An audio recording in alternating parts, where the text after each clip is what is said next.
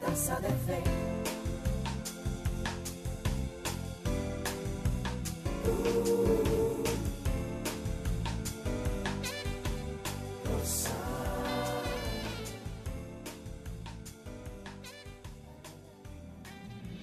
Porque lo que se conoce acerca de Dios es evidente dentro de ellos, pues Dios se lo hizo evidente.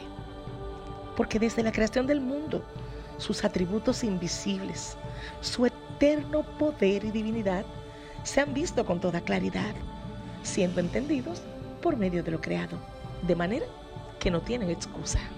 De esta manera, también nosotros podemos decir que dentro de todo lo creado, estamos influenciados por un lenguaje superior.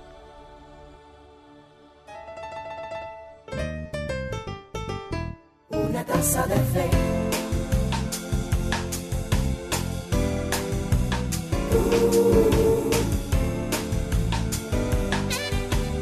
Rosa.